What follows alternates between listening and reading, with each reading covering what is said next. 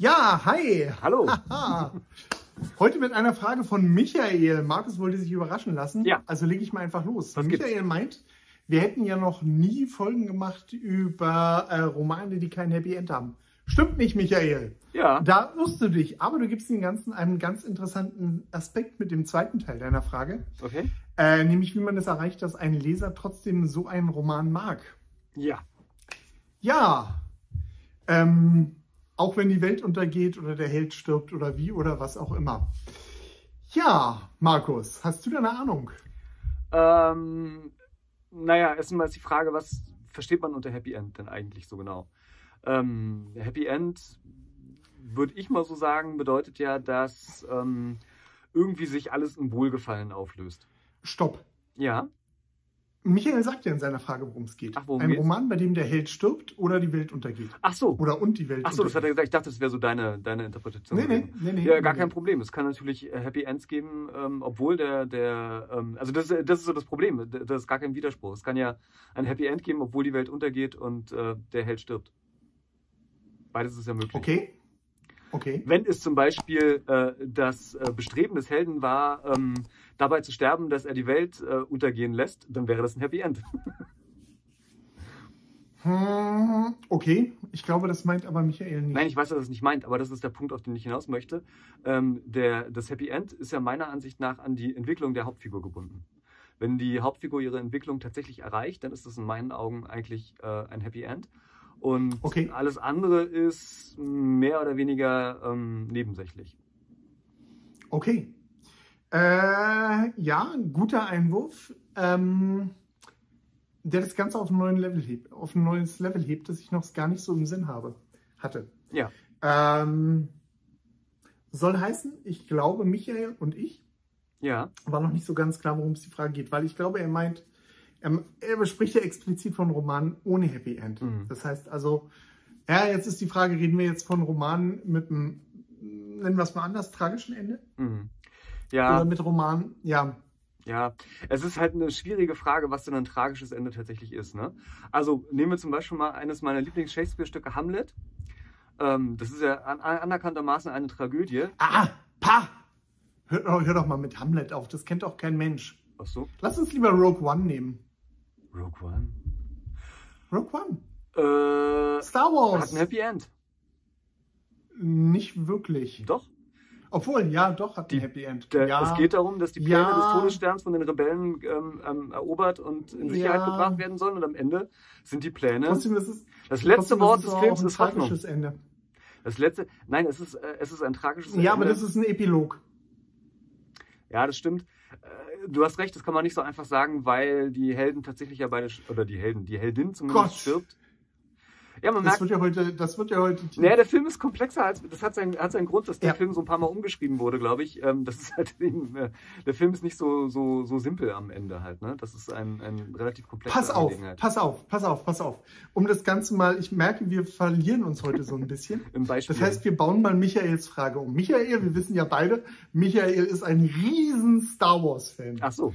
Und der fragt sich, warum Rogue One funktioniert, okay. obwohl der Planet vernichtet wird, der Held und die Heldin sterben. Ja, dass der Planet vernichtet, Warum gehen. ja, Hm? dass der Planet vernichtet wird, ist ja nicht so schlimm, weil das ja eben so eine imperiale Drecksbasis war. Von daher ist das ja eher, eher Da sind aber viele Leute drauf, eine ganze Menge Rebellen. Na, die waren ja alle schon vorher tot. Okay. Sicher? Ja, die waren, die sind alle ermordet. Also es war ja so das. Aber das macht es nicht besser. Ja, egal. Ähm, also das ist halt das Problem bei Rogue One. Das ist, äh, der, der hat sozusagen ja, wie du schon gesagt hast, ein doppeltes Ende oder ein Epilog, je nachdem, wie Ja. man das werten möchte. Und der Epilog geht natürlich gut aus, äh, weil der Film ja das Bindeglied zu Episode 4 ist, äh, wo die äh, Rebellen halt den, den, die Pläne vom Todesstern haben. Und damit ist das Hauptziel eigentlich erreicht. Soweit erstmal Ja. Plot. Von der Figurenentwicklung her ist es natürlich nicht ganz so richtig, ne? weil äh, die Hauptfigur, ich hab vergessen, wie sie heißt, die gute Dame, äh, eigentlich ja in ihrer Entwicklung jäh beendet wurde und ähm, das ist eher eine Tragödie, das stimmt. Aber es, die, die Antwort auf die Frage, warum der Film trotzdem funktioniert, obwohl er zumindest für die Hauptfigur kein, kein, kein befriedigendes Ende hat, äh, liegt halt eben daran, dass, ähm, dass das Plotziel des Films sozusagen erfüllt worden ist und das auf eine besonders spektakuläre Art und Weise. Ja, ich überlege gerade, hat der Film überhaupt eine Hauptfigur? Ja, na, das ist die, ah, na, das ist die Tochter von dem, von dem, ah. Ach so, die Tochter von dem Wissenschaftler. Ja, hättest du mal was gesagt, hätte ich die Namen vorher mir nochmal angeguckt. Ah, äh, die Tochter von dem Wissenschaftler. Die Tochter von dem Keine Wissenschaftler. Ahnung. Genau. Okay, was hatte sie für ein Ziel in dem Film? Ich entsinne mich jetzt nicht mehr ganz. Hatte sie ein Ähm, anderes, hatte sie ein inneres Ziel, außer die Pläne da irgendwie? Und ja, das ist, das ist ein anderes Problem bei dem Film, dass ihr Ziel so ein bisschen, ähm, sie hat nicht so ein geradliniges Ziel. Sie möchte ich, ja eigentlich, ich fand, okay, wir kommen jetzt, wir kommen jetzt ein bisschen vom Hundertsten ins Tausendste. ja, Ich fand ein bisschen Rogue One war ein bisschen so wie die glorreichen Sieben, wo man eigentlich auch nicht sagen könnte, okay, das ist jetzt der und der ist jetzt die Hauptfigur. na doch, doch. Weil ja, Rogue, okay. Der Film fängt ja mit dem Mädchen an. Ne? Der beginnt ja sozusagen, das sind ja die ersten Szenen. Die glorreichen Sieben fängt auch mit einem, mit einer Äh, Figur an. den kenne ich nicht, den Film. Ist ja auch egal. ist ja auch egal. Du Ähm, kennst die glorreichen Sieben nicht? Nee, ich bin kein Western-Typ. Western-Filme sind eine Bildungslücke bei mir. Ähm, also, ähm, es ist auch völlig egal, man muss den Film nicht mal kennen. Der Punkt ist, Ja, der Punkt ist, äh, da haben die Autoren den Trick gewählt, dass halt eben sozusagen ein, ein anderes Ziel als die Charakterentwicklung das ist, was den Film sozusagen zum Schluss abrundet, was die Geschichte erfüllt, was auch vor allen Dingen deswegen funktioniert, weil der Film ja Teil eines größeren, einer größeren Geschichte ist. Für Ja. sich gesehen wäre Ja. der Film vielleicht nicht so erfolgreich gewesen und nicht so, Ja. so befriedigend. Wobei ich auch ganz ehrlich sagen muss, ich war ganz traurig am Ende des Films. Also, ähm, ja, aber das ist, ist das schlimm? ähm, jein. Kommt drauf an, was man möchte, was man erreichen möchte. Wenn man sein Publikum traurig machen möchte, dann war der Film gut. Ich glaube, ich glaube, es geht eigentlich nur darum, im, im Wesentlichen darum. Es ist jetzt, ich springe ein bisschen, vielleicht ein bisschen kurz und ich sage auch gleich warum. Ja. Aber im Endeffekt geht es uns Autoren doch darum, beim äh, Leser eine emotionale Reaktion zu wecken. Und zwar eine andere Reaktion. Und zwar möglichst sollte diese Reaktion nicht Langeweile Ja. oder, äh, oder, oder, oder Ärger sein. Ja, Aber alle anderen emotionalen Reaktionen sind eigentlich ziemlich okay. kommt drauf Nein, an. Stimmt natürlich nicht, Ich wollt, aber ja, also ich, ich, ähm, ja, ich, ich bin da speziell. Also ich möchte, dass meine Leser, so wie du das auch schon gesagt hast, berührt werden durch meine Geschichten, dass sie eine emotionale Reaktion Mhm. haben. Und ich möchte eigentlich ganz gerne, dass die zum Schluss irgendwie Freude ist. okay, das- 1984 kannst du nicht leiden. Äh, 1984 habe ich das erste Mal gelesen und ähm, deswegen in einer, in einer Phase, in meiner Entwicklungsphase meines Menschseins, wo ich noch ähm, sehr, ein sehr optimistischer Mensch war. Deswegen hat mich das, das Ende nicht so wahnsinnig deprimiert. Äh, wenn ich das Buch heute lesen würde, würde ich sagen, au wei, au wei, au wei. Viel zu nah an der Realität. Hm. Du hast, äh, du hast 1984, glaube ich, öfter als eins deiner Lieblingsbücher bezeichnet. Ja, ist ja auch so. Aber es liegt daran, dass mein Erstkontakt mit 1984 war, als ich, Mhm. glaube ich, 15 war oder so. Und ähm, das Buch hat sozusagen so einen bleibenden Eindruck. Wenn ich das heute nochmal zuerst lesen, als, als Erstleser sozusagen lesen würde, nee, wie sagt Ja. man? Als, wenn ich es heute das erste Mal lesen würde, so, dann weiß ich nicht, wie ich darauf reagieren würde. Es würde mich, glaube ich, ganz schön runterziehen. Aber du hast recht, ja.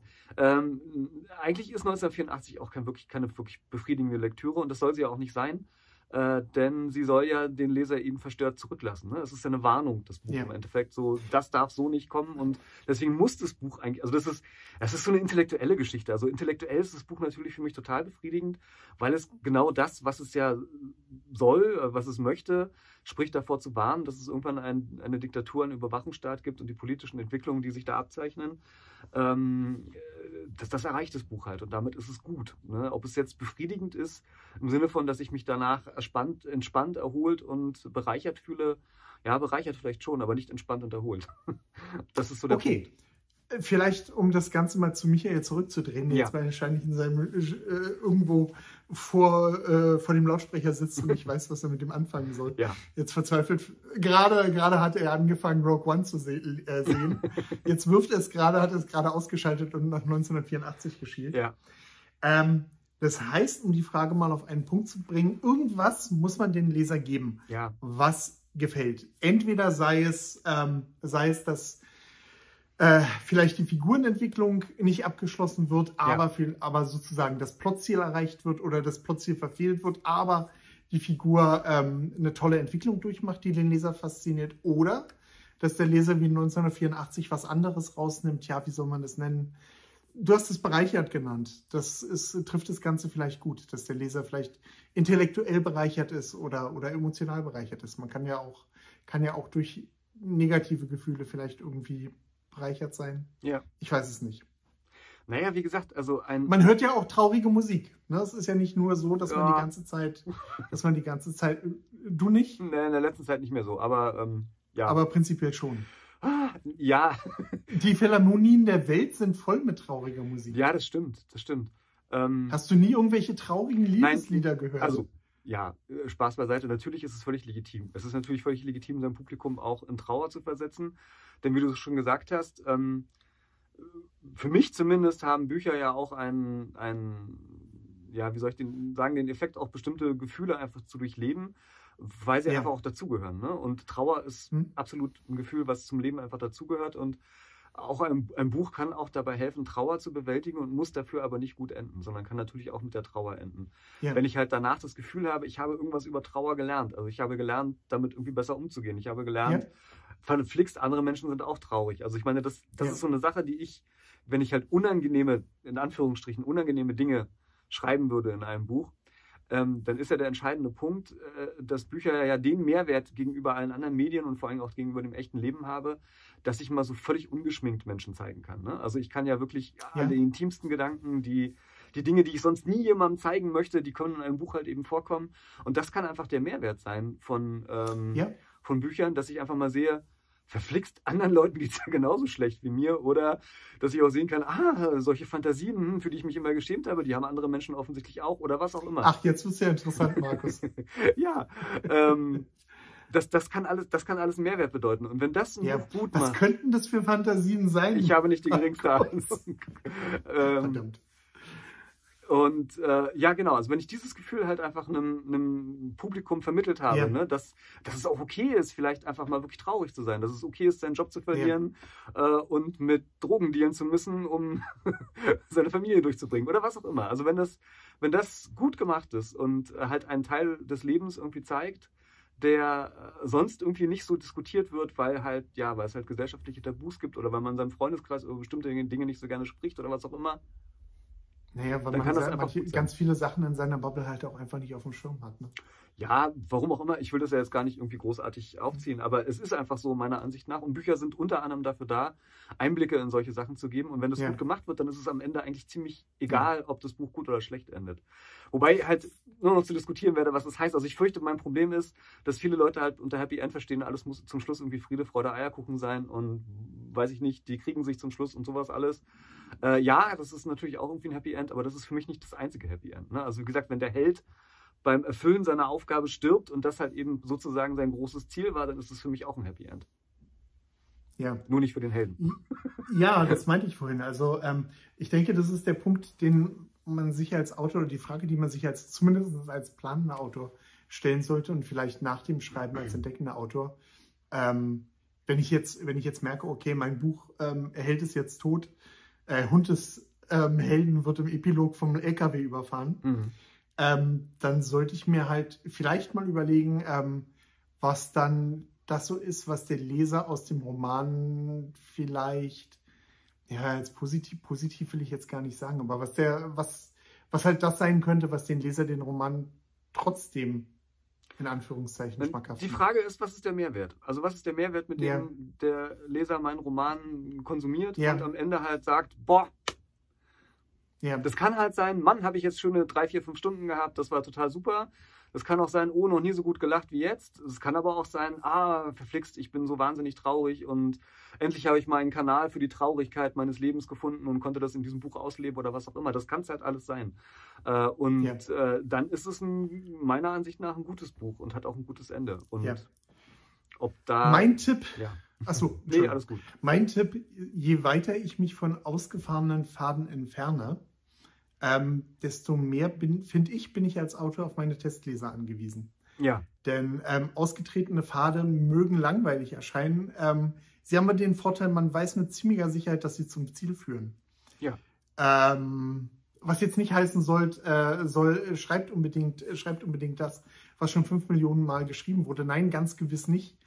Ähm, bloß äh, hat, hat, äh, hat jeder Roman mit einem, also so ein, so ein Film wie Rogue One kann auch tierisch in die Hose gehen. ja. Rogue One wäre in die Ne? Hose gegangen, wenn, er, Ähm, wenn er nicht Star Wars gewesen wäre. Das ist die einfache Erklärung dafür. Das stimmt nicht. Also in gewisser Ah. Beziehung ist äh, für mich damals Star Wars 5 tierisch in die Hose gegangen. Ähm, Ja. weil der im Gegensatz zu Rogue One äh, wirklich nur ein schlechtes Ende hat. Fand ich damals. Ja. Und damals war halt die, okay, man wusste halt damals als Zuschauer, ja, es kommt ein neuer Film. Ja, der kommt in vier Jahren vielleicht oder so. Ja.